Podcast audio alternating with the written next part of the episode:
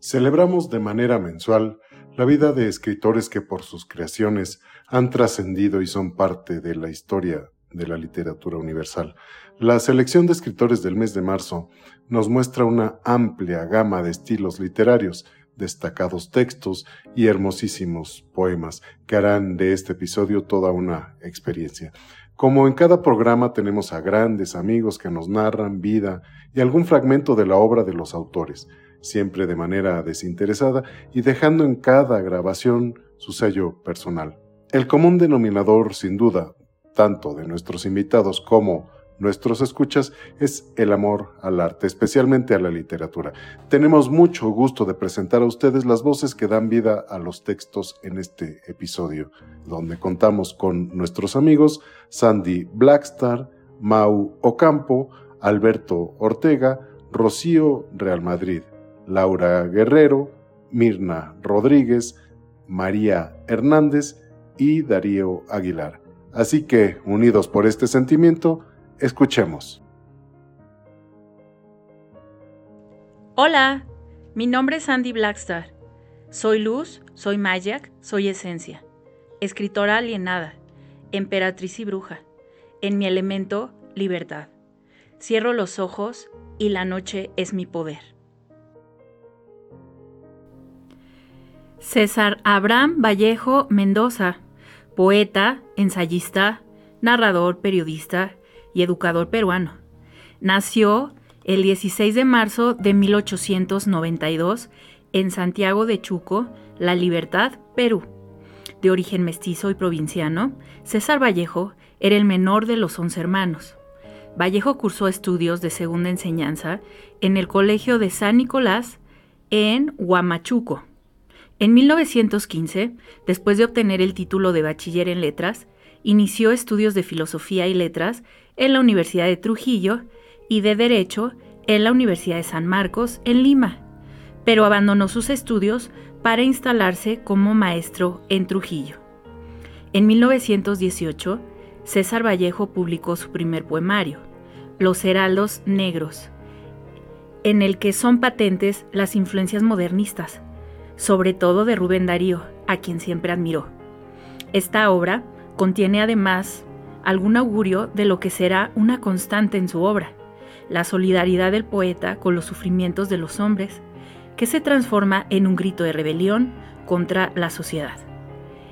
En 1928 y 1929 visitó Moscú y conoció a Vladimir Mayakovsky, y en 1930 viajó a España, donde apareció la segunda edición de Trilce. En 1931 escribió El Tungsteno, novela social que denuncia la explotación minera de los indígenas peruanos. Y Paco Yunque, cuento protagonizado por el niño del título, quien padece los abusos de un alumno rico tras su ingreso en la escuela. César Vallejo es considerado una de las grandes figuras de la lírica hispanoamericana del siglo XX. En el desarrollo de la poesía posterior al modernismo, su obra posee la misma relevancia que la del chileno Pablo Neruda o el mexicano Octavio Paz. A inicios de 1938, trabajó como profesor de lengua y literatura en París, pero en marzo sufre de agotamiento físico, por lo que el 24 de marzo fue internado por una enfermedad desconocida, que después se supo que fue la reactivación de un antiguo paludismo, que sufrió siendo niño, cayendo en crisis el 7 de abril. César Vallejo murió en París, Francia, a los 46 años, el 15 de abril de 1938. Un Viernes Santo de llovizna pero no un jueves, como había dicho en su poema, piedra negra sobre una piedra blanca.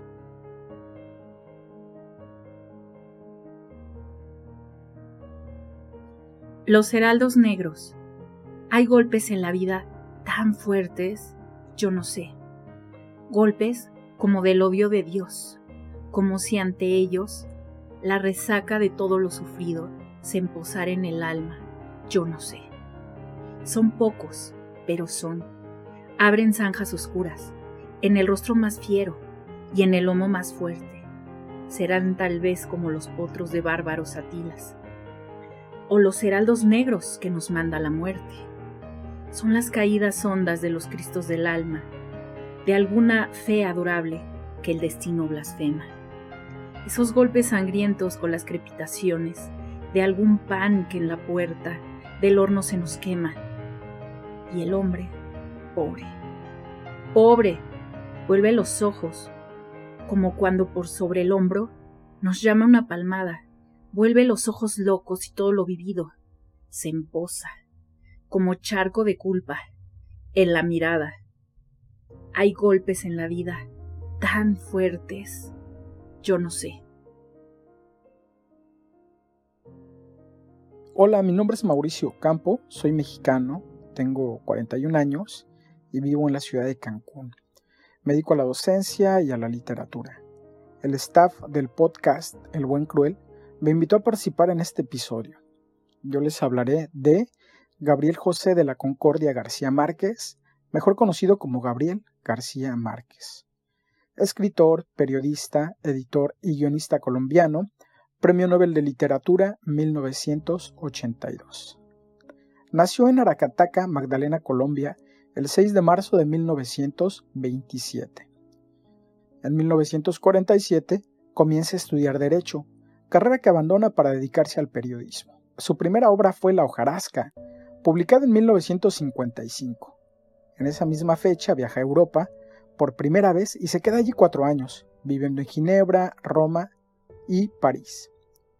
Durante su estancia en Francia, donde atraviesa dificultades económicas, escribe El coronel no tiene a quien le escriba y La mala hora, publicadas en 1961 y 1962 respectivamente. Para 1958, en su regreso por América, se instala temporalmente en Venezuela, donde alterna una intensa actividad periodística con la escritura de los relatos de Los funerales de la mamá grande, 1962. Tras pasar unos meses en Cuba, donde acaba de triunfar la revolución, y vivir un tiempo en Nueva York, como corresponsal, decide establecerse en México. Allí trabaja en publicidad y escribe su primer guion para el cine, El Gallo de Oro, en colaboración con el también escritor mexicano Carlos Fuentes. Unos años después, en 1967, publicó su obra maestra Cien años de soledad, que le trajo un éxito inmediato. En los años sucesivos alterna su residencia entre México, Cartagena de Indias, La Habana y París. Fue en 1981 cuando decide establecerse definitivamente en la Ciudad de México hasta sus últimos días. Fue galardonado con el Premio Nobel de Literatura 1982. Para 1985 escribe El amor en los tiempos del cólera, El general en su laberinto, 1989, y 12 cuentos peregrinos, 1992. Con obras como Del amor y otros demonios, 1994, y Noticias de un secuestro, 1996, Vivir para contarla, 2002, García Márquez narra aspectos biográficos de su infancia y juventud. Gabriel García Márquez murió en la Ciudad de México el 17 de abril de 2014, víctima de cáncer linfático a los 87 años. A continuación, daré lectura un fragmento de la novela Cien años de soledad. Fascinado por el hallazgo, Aureliano leyó en voz alta, sin saltos, las encíclicas cantadas que el propio Melquiades le hizo escuchar a Arcadio y que eran en realidad las predicciones de su ejecución, y encontró anunciado el nacimiento de la mujer más bella del mundo, que estaba subiendo al cielo en cuerpo y alma, y conoció el origen de dos gemelos póstumos que renunciaban a descifrar los pergaminos, no sólo por incapacidad e inconstancia, sino porque sus tentativas eran prematuras. En este punto, impaciente por conocer su propio origen, Aureliano dio un salto, entonces empezó el viento, tibio, incipiente, lleno de voces del pasado, de murmullos de geranios antiguos, de suspiros, de desengaños anteriores a las nostalgias más tenaces. No lo advirtió porque en aquel momento estaba descubriendo los primeros indicios de su ser. en un abuelo con discípulamente que se dejaba arrastrar por la frivolidad a través de un páramo alucinado, en busca de una mujer hermosa a quien no haría feliz. Aureliano lo reconoció, persiguió los caminos ocultos de su descendencia y encontró el instante de su propia concepción entre los arlacranes y las mariposas amarillas de un baño crepuscular, donde un menestral saciaba su lujuria con una mujer que se le entregaba por rebeldía. Estaba tan absorto que no sintió tampoco la segunda arremetida del viento, cuya potencia ciclónica arrancó los quicios de las puertas y las ventanas.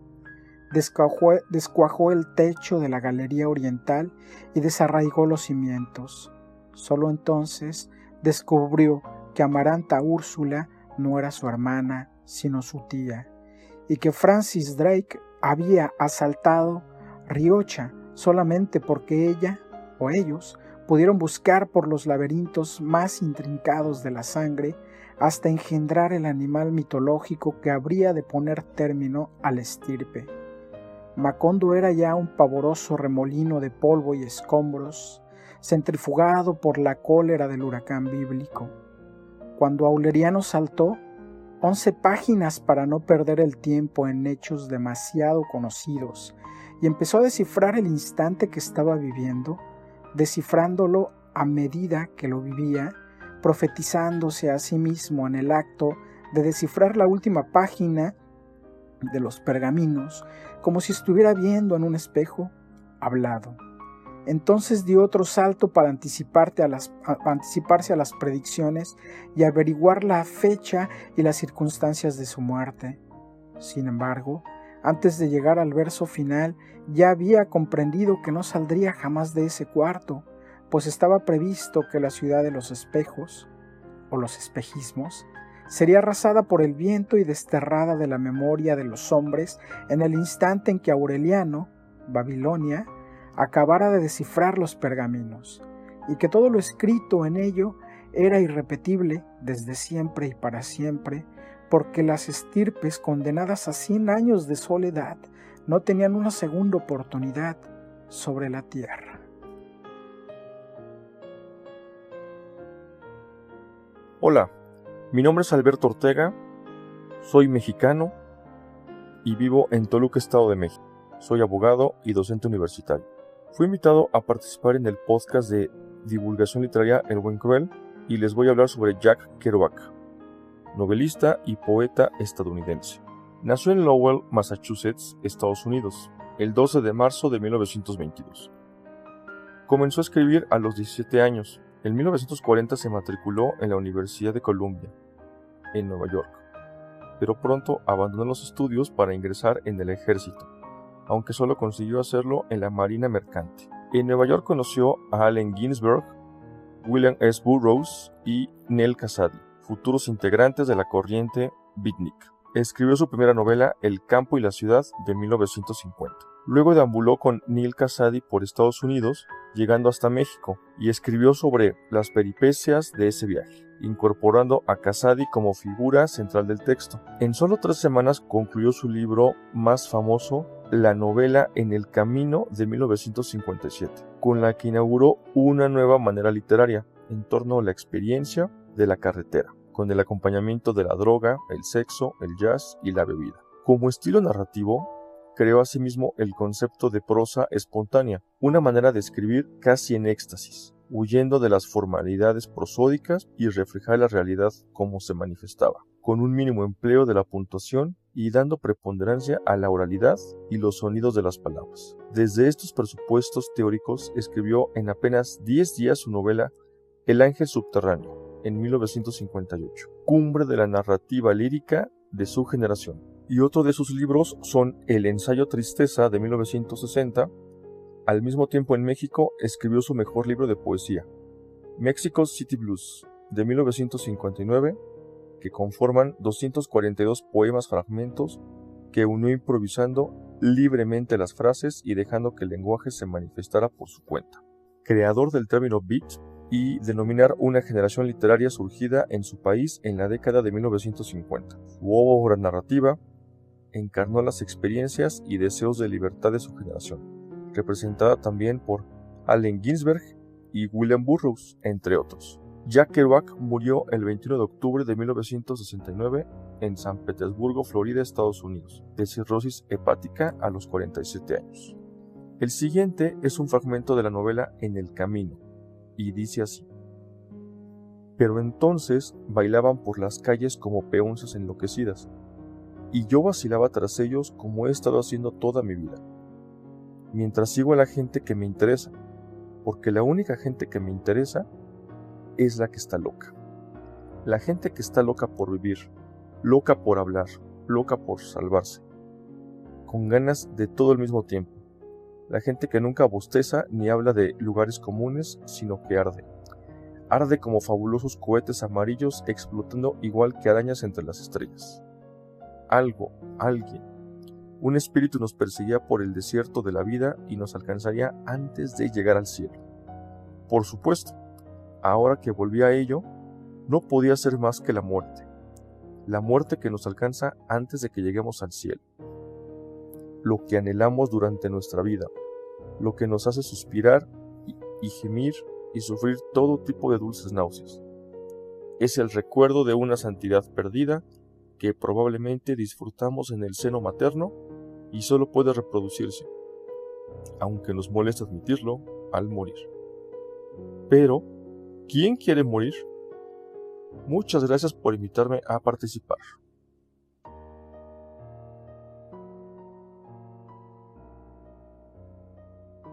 A continuación les hablaré un poco sobre Jaime Sabines Gutiérrez, poeta mexicano, uno de los más importantes poetas de México del siglo XX. Nacido en Tuxtla Gutiérrez, Chiapas, al sureste de nuestro país el 25 de marzo de 1926. Sus primeros estudios los realizó en el Instituto de Ciencias y Artes de Chiapas. Posteriormente se trasladó a la Ciudad de México, donde ingresó en la Escuela Nacional de Medicina en el año de 1945.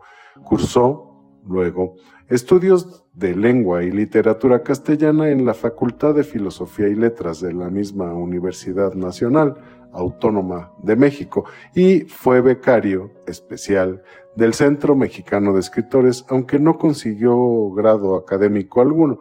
Su primer volumen de poesías oral, publicado en el año de 1950, permitía ya adivinar las constantes de una obra que destaca por una intensa sinceridad, pocas veces equilibrada, como su obra Recuento de Poemas, publicado en 1962 y que reúne sus obras La Señal de 1951, Adán y Eva de 1952, Tarumba de 1956, Diario, Semanario y Poemas en prosa de 1961 y algunos poemas que no habían sido todavía publicados con un estilo que no teme a la vulgaridad ni rechaza las tradiciones. Su obra se ha alejado de las tendencias y los grupos intelectuales al uso.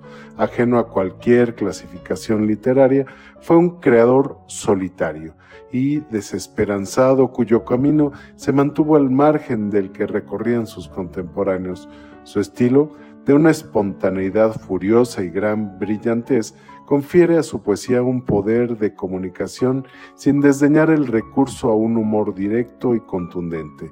Utiliza un lenguaje cotidiano y sin adornos para crear composiciones que se colocan más cerca de los sentimientos que de la razón. Jaime Sabines pierde la vida el 19 de marzo de 1999 en la Ciudad de México a la edad de 72 años, luego de una larga lucha contra el cáncer. A continuación les presentaré Espero curarme de ti, un gran poema de Sabines. Espero curarme de ti en unos días. Debo dejar de fumarte, de beberte, de pensarte. Es posible, siguiendo las prescripciones de la moral en turno. Me receto tiempo, abstinencia, soledad ¿Te parece bien que te quiera nada más una semana? No es mucho ni es poco, es bastante. En una semana se puede reunir todas las palabras de amor que se han pronunciado sobre la tierra y se les puede prender fuego. Te voy a calentar con esa hoguera del amor quemado y también el silencio. Porque las mejores palabras de amor están entre dos gentes que no se dicen nada. Hay que quemar también ese otro lenguaje lateral y subversivo del que ama. Tú sabes cómo te digo que te quiero cuando digo, qué calor hace, dame agua. Sabes manejar, se hizo de noche. Entre las gentes a un lado de tus gentes y las mías, te he dicho, ya es tarde, y tú sabías que decía, te quiero una semana más para reunir todo el amor del tiempo, para dártelo, para que hagas con él lo que quieras, guardarlo, acariciarlo, tirarlo a la basura. No sirve, es cierto. Solo quiero una semana para entender las cosas, porque esto es muy parecido a estar saliendo de un manicomio para entrar a un panteón.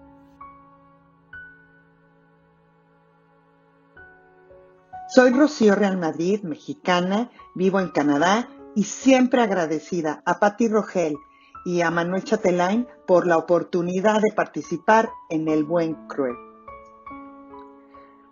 Jorge Mario Pedro Vargas Llosa, escritor peruano, cuenta también con la nacionalidad española desde 1993 Considerado uno de los más importantes novelistas y ensayistas contemporáneos, nació el 28 de marzo de 1936 en Arequipa, Perú.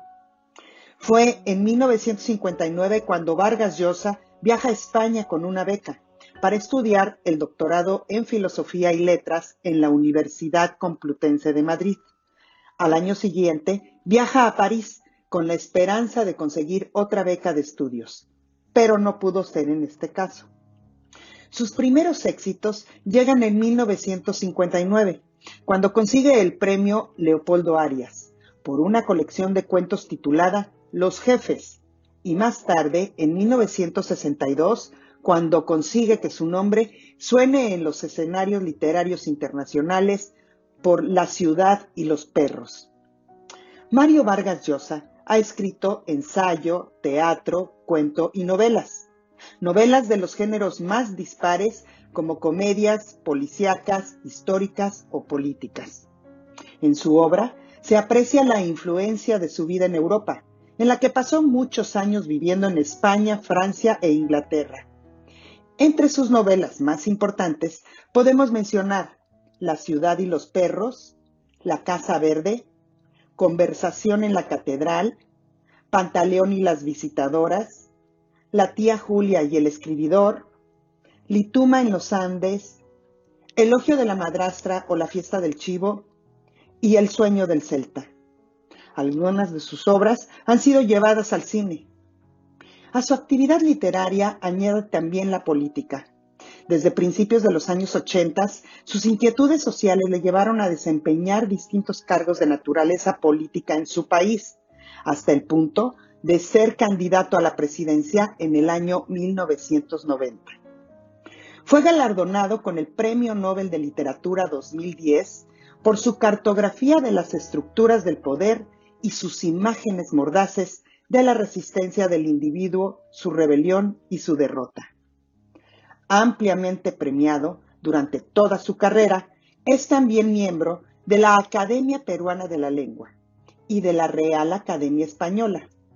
También fue presidente del Pen Club International y es miembro de la Academia Francesa. De su novela La fiesta del chivo, leo este fragmento. Había mucho tráfico. El chofer, maniobrando, consiguió abrirse paso entre una guagua con racimos de gente colgada de las puertas y un camión. Frenó en seco, a pocos metros de la gran fachada de cristales de la ferretería Rey. Al saltar del taxi, con el revólver en la mano, Antonio alcanzó a darse cuenta que las luces del parque se encendían, como dándoles la bienvenida. Había limpiabotas, vendedores ambulantes, jugadores de rocambor, vagos y mendigos pegados a las paredes. Olía a fruta y frituras. Se volvió a apurar a Juan Tomás, que, gordo y cansado, no conseguía correr a su ritmo. En eso estalló la balacera a sus espaldas. Una gritería ensordecedora se levantó alrededor. La gente corría entre los autos, los carros se trepaban a las veredas. Antonio oyó voces histéricas. Ríndanse, carajo. Están rodeados, pendejos. Al ver que Juan Tomás, exhausto, se paraba, se paró también a su lado y comenzó a disparar. Lo hacía a ciegas, porque Caliés y guardias se escudaban detrás de los Volkswagen, atravesados como parapetos en la pista, interrumpiendo el tráfico. Vio caer a Juan Tomás de rodillas y lo vio llevarse la pistola a la boca, pero no alcanzó a dispararse porque varios impactos lo tumbaron. A él le habían caído muchas balas ya, pero no estaba muerto. No estoy muerto, coño, no estoy. Había disparado todos los tiros de su cargador y en el suelo trataba de deslizar la mano al bolsillo para tragarse la estricnina. La maldita mano pendeja no le obedeció. No hacía falta. Antonio veía las estrellas brillantes de la noche que empezaba. Veía la risueña cara de Tabito y se sentía joven otra vez. Hola a todos, soy Darío Aguilar Peregrina y les leeré a Paul Verlaine. Para ello, celebremos a Paul Marie Verlaine, poeta francés perteneciente al movimiento simbolista. Nació en Metz, Francia, el 30 de marzo de 1844, considerado el maestro del decanterismo y su principal precursor del simbolismo. En 1866 publicó su primer libro, Poemas Saturnianos, que revela la influencia de Charles Baudelaire, al que siguieron Fiestas Galantes de 1869, en el que describe un universo irreal a lo Guteau, y La Buena Canción de 1870. Vivió un tiempo de efímera estabilidad en su matrimonio con Mathilde Maute, disuelto a raíz de sus relaciones con el también poeta francés Arthur Rimbaud, con quien viajó a Bélgica y a Gran Bretaña entre 1872 y 1873. El 10 de julio de 1873, en Bruselas, hirió de bala a Rimbaud, quien le había amenazado con abandonarle y fue condenado a dos años de prisión. Su etapa de madurez se inicia con la publicación de Romanzas sin Palabras en 1874, que revela una poética nueva, basada en la música del verso y expresa su desgarramiento, dividido entre Rimbaud y Mathilde. En 1881 publicó Cordura, poemario de inspiración religiosa. De este periodo data la publicación del libro Los Poetas Malditos de 1884, en el que dio a conocer a Rimbaud, Tristan Coverdier y Stéphane Mallarmé. En sus últimos años gozó de gran prestigio literario y fue elegido príncipe de los poetas en 1894, lo que contrasta con la miseria y el estado de degradación en que vivía. Paul Verlaine murió en París, Francia, prematuramente envejecido y a causa de una neumonía el 8 de enero de 1896 a los 51 años. Ahora les leeré el poema Te ofrezco entre racimos verdes cajos. Te ofrezco entre racimos verdes cajos y rosas, mi corazón ingenuo que a tu voluntad se humilla. No quieran destrozarlo tus manos cariñosas, tus ojos recocijen mi dádiva sencilla. En el jardín umbroso de mi cuerpo fatigado, las auras matinales se cubrieron de rocío, como en la paz de un sueño se deslice a tu lado, el fugitivo instante que reposará ansío. Cuando en mis sienes calme la divina tormenta, reclinaré, jugando con tus bucles espesos, sobre tu débil seno, mi frente soñolienta, sonora con el ritmo de tus últimos besos. Soy Darío Aguilar Peregrina y agradecido con el buen cruel por esta oportunidad. Un abrazo. Hola, mi nombre es Laura Guerrero. Soy mexicana, tengo 51 años y vivo en la ciudad de Toluca, México. Me dedico a administración de un salón de eventos y al hogar. Yo les hablaré de Philip Milton Roth, escritor, novelista, guionista, profesor universitario y ensayista estadounidense. Nació en Newark, Nueva Jersey, el 19 de marzo de 1933, el segundo hijo de una familia judía, recién emigrada de la región ucrano-polaca de Galicia.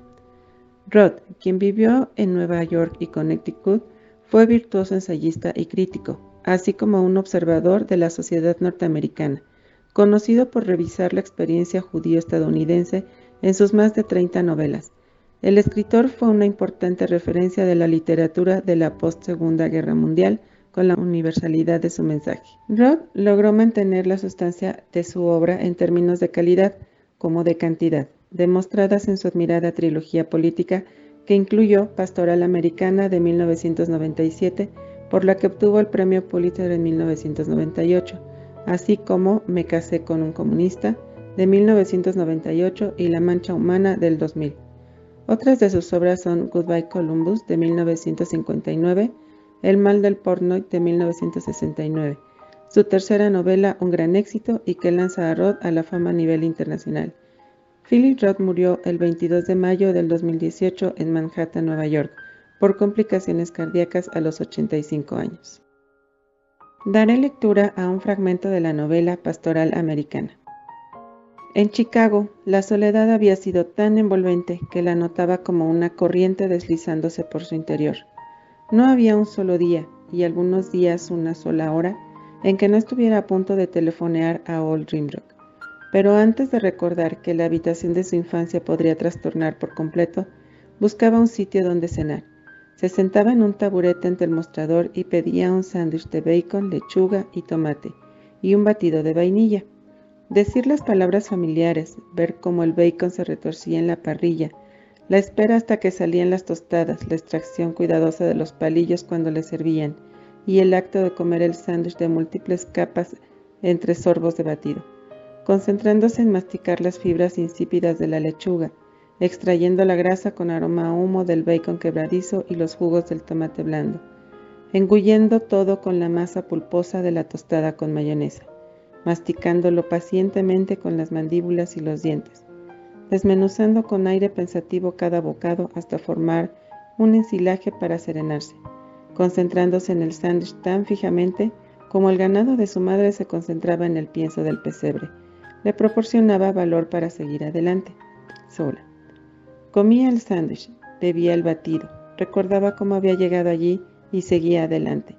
Cuando se marchó de Chicago, había descubierto que ya no necesitaba un hogar, que jamás sucumbiría de nuevo al anhelo de una familia y un hogar.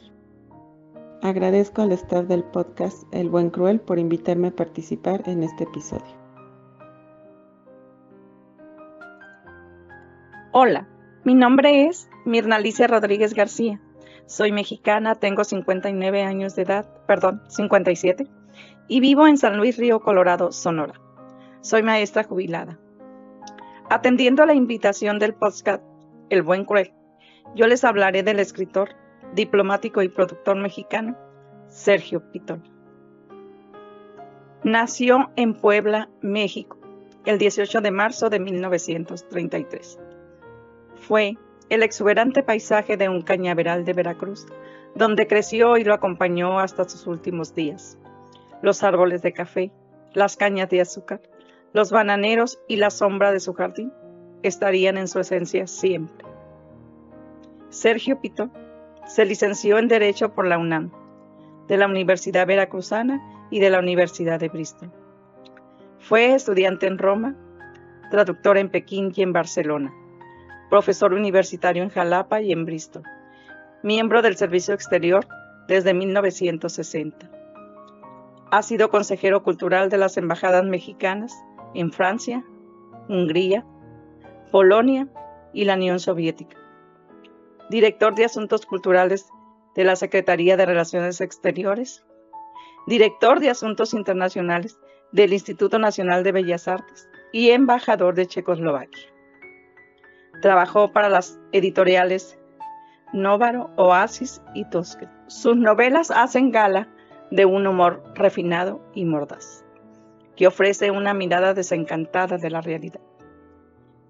El teñido de una flauta de 1972, Juegos Florales de 1985, la trilogía del carnaval, formada por el desfile del amor en 1984, Domar a la Divina Garza, 1988, y la vida conyugal, 1991. Además, ensayos como La Casa de la Tribu, 1989, Juan Soriano, El Perpetuo Rebelde, 1993, Adicción a los ingleses, vida y obra de 10 novelistas, en el 2002, De la realidad a la literatura, 2003, y El tercer personaje, 2013. De sus volúmenes de cuentos, destaca Nocturno de Bujara, 1982, con el cual obtiene el premio Javier Villaurrutia. Otras de sus obras son Un largo viaje, de 1999. También escribió libros de memorias, como su brillante novela El arte de la fuga, de 1996. Sus cuentos y novelas destacaron por su carácter erudito e irónico. Sergio Pitol murió el 12 de abril del 2018 en Jalapa, Veracruz, a causa de un accidente cerebrovascular a los 85 años. Les leeré un fragmento de la novela El arte de la fuga, que dice lo siguiente. De algún modo, mi viaje por el mundo, mi vida entera ha tenido ese mismo carácter.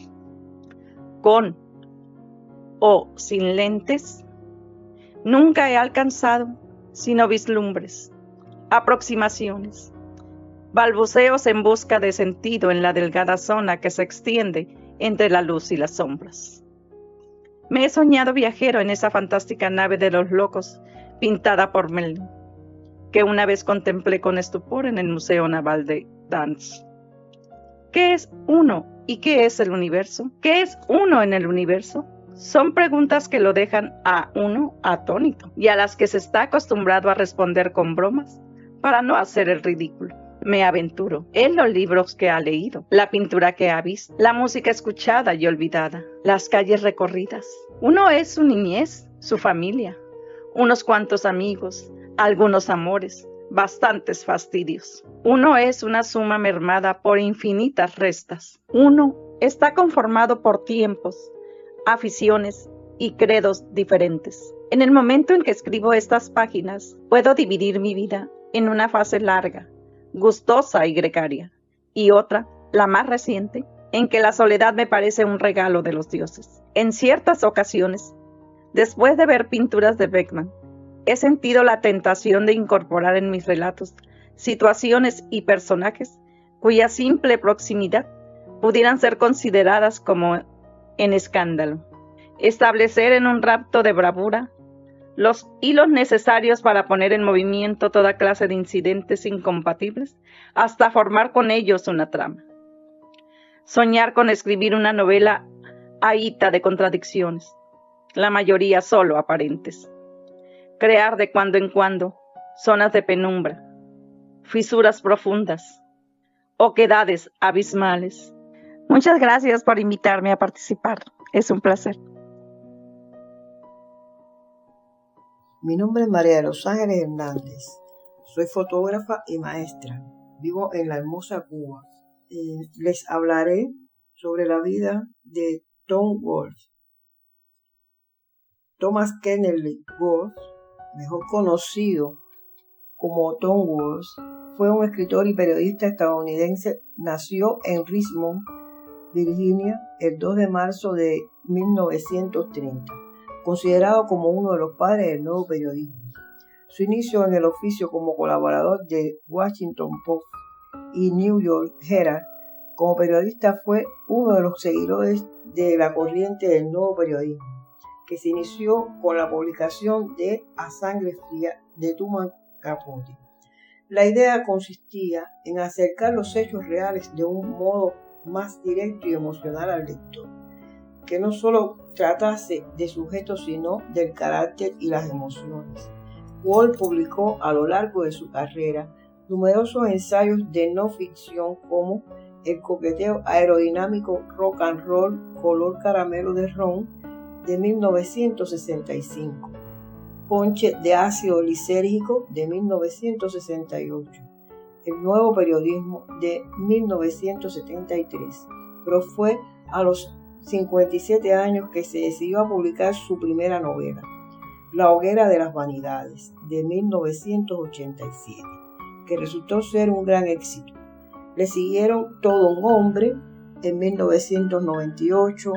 Todas ellas concedían importancia al entorno social de sus personajes como medio para explicar sus conductas. La obra de Tom Wolfe, marcadamente en los años 60 por una defensa de la llamada cultura pop y por las grandes polémicas en contra del narcisismo de los años 1980.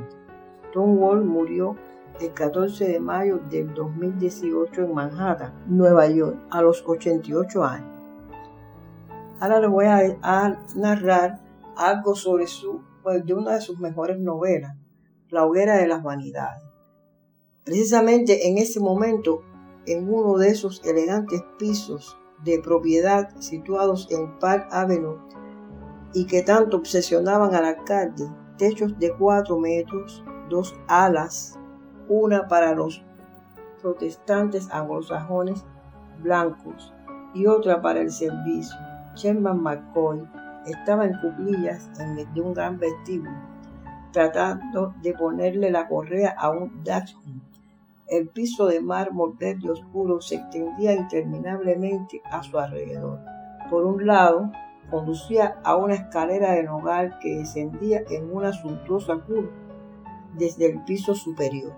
Era esa clase de piso cuya sola idea hasta para encender hogueras de envidia y codicia a la gente de todo New York, o, si vamos a eso, de todo el mundo. Pero Sherman solo ardía en deseos de salir de este fabuloso pizaza durante al menos 30 minutos. De modo que ahí estaba, en cuclillas, peleando con un perro. El Dashmund era, a su modo de ver, su visado de salida viendo a Sherman McCoy ahí agachado y vestido con camisa cuadro, pantalones khaki, mocasmes de yate, nadie podía adivinar el impresionante aspecto que suele tener joven aún, 38 años, contracto, casi metro 85, tremendamente apuesto, tremendo hasta lo imperioso, tan imperioso como su papá, el león de Darwood, Esponja una espesa melena rubio rojizo, nariz larga, mentón prominente. Estaba orgulloso de su mentón, el mentón McCoy, como el del león, un mentón viril, un mentón grande y redondeado como el que tenían antaño los hombres de Yale, retratados por Gibson y Leyenderke. Un mentón aristocrático, pensaba Sherman, que también era un exalumno de Yale, un hombre de Yale. Y hasta aquí la lectura de hoy ha sido un placer. Ojalá que les haya gustado.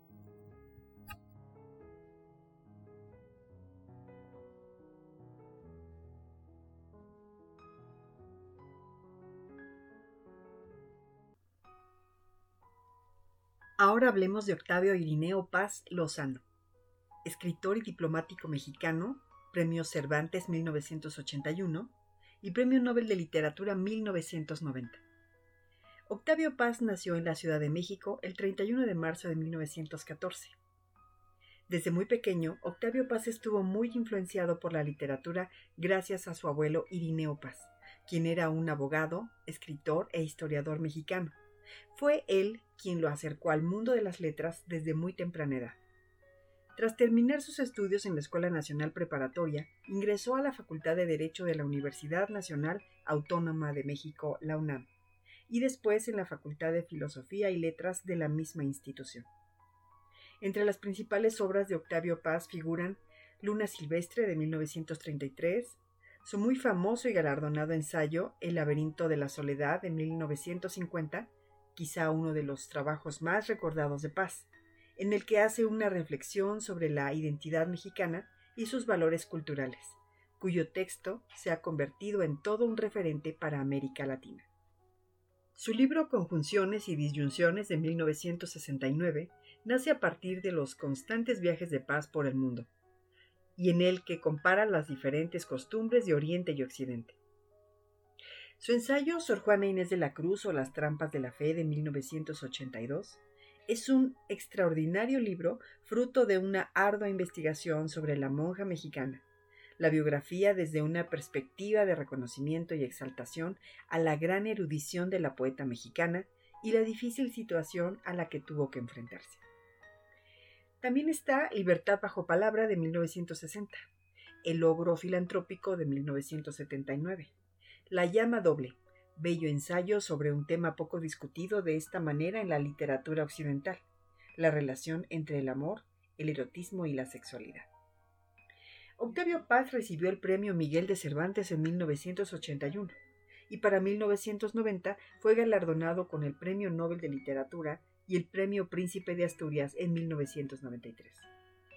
Entre muchos otros galardones y distinciones como el doctorado honoris causa por la Universidad Nacional Autónoma de México en 1978, el doctorado honoris causa de la Universidad de Harvard en 1980, el doctorado honoris causa de la Universidad de Roma en 1997. Miembro honorario de la Academia Mexicana de la Lengua a partir del 26 de agosto de 1997. Octavio Paz, un poeta de gran lirismo cuyos versos contienen imágenes de una natural belleza. Murió el 19 de abril de 1998 en la Ciudad de México, víctima de cáncer de huesos a los 84 años, dejando un brillante legado literario. Ahora les presento el ensayo La llama doble, un fragmento. El título lo explica Paz en el liminar de este libro, y dice así. Según el diccionario de autoridades, la llama es la parte más sutil del fuego que se eleva y levanta a lo alto en figura piramidal. El fuego original y primordial, la sexualidad, levanta la llama roja del erotismo y éste, a su vez, sostiene y alza otra llama, azul y trémula, la del amor. Erotismo y amor, la llama doble de la vida. Y ahora un fragmento de este bello ensayo, La llama doble. Sueño de a Morales. Ella no lo ama, lo desprecia. No obstante, no puede separarse de ella. Sus celos lo atan está enamorado de su sufrimiento y su sufrimiento es vano. Vivimos con fantasmas y nosotros mismos somos fantasmas. Para salir de esta cárcel imaginaria no hay sino dos caminos. El primero es el del erotismo, y ya vimos que termina en un muro. La pregunta del amante celoso. ¿En qué piensas? ¿Qué sientes? no tiene sino la respuesta del sadomasoquismo atormentar al otro o atormentarnos a nosotros mismos. En uno y en otro caso, el otro es inaccesible e invulnerable. No somos transparentes ni para los demás ni para nosotros mismos. En esto consiste la falta original del hombre, la señal que nos condena desde el nacimiento. La otra salida es el amor, la entrega, aceptar la libertad de la persona amada. ¿Una locura? ¿Una quimera? Tal vez, pero es la única puerta de la cárcel de los celos. Hace muchos años escribí, el amor es un sacrificio sin virtud. Hoy diría, el amor es una apuesta insensata por la libertad, no la mía, la ajena. Fascinante. La llama doble es uno de los libros de ensayos más reconocidos de Octavio Paz. Lo publicó en 1993, tres años después de haber recibido el premio Nobel. En esta obra, Paz hace una reflexión sobre el amor y cómo se compone. Hace un estudio sobre la percepción del amor en un mundo occidental con la sexualidad y el erotismo como pilares principales. El título parte del principio que Paz planteó en el que dice que la unión sexual entre dos seres está compuesta por dos partes, la carga erótica, una flama roja, y la existencia del amor, la flama azul. Maravillosa obra de un extraordinario escritor. Amigos, hasta aquí nuestro episodio en honor a algunos de los escritores que nacieron en el mes de marzo. Créanme que no es una selección sencilla, pero la preparamos con esmero y esperamos que les haya gustado. Muchas gracias a nuestros lectores invitados que junto con nosotros y desinteresadamente ponen su granito de arena para hacer esta divulgación literaria, inmortalizando a los grandes escritores. No se pierdan nuestro siguiente episodio que viene con algo igualmente interesante. Yo soy Patricia Rogel. Unidos por las letras, nosotros somos El Buen Creer. Hasta muy pronto.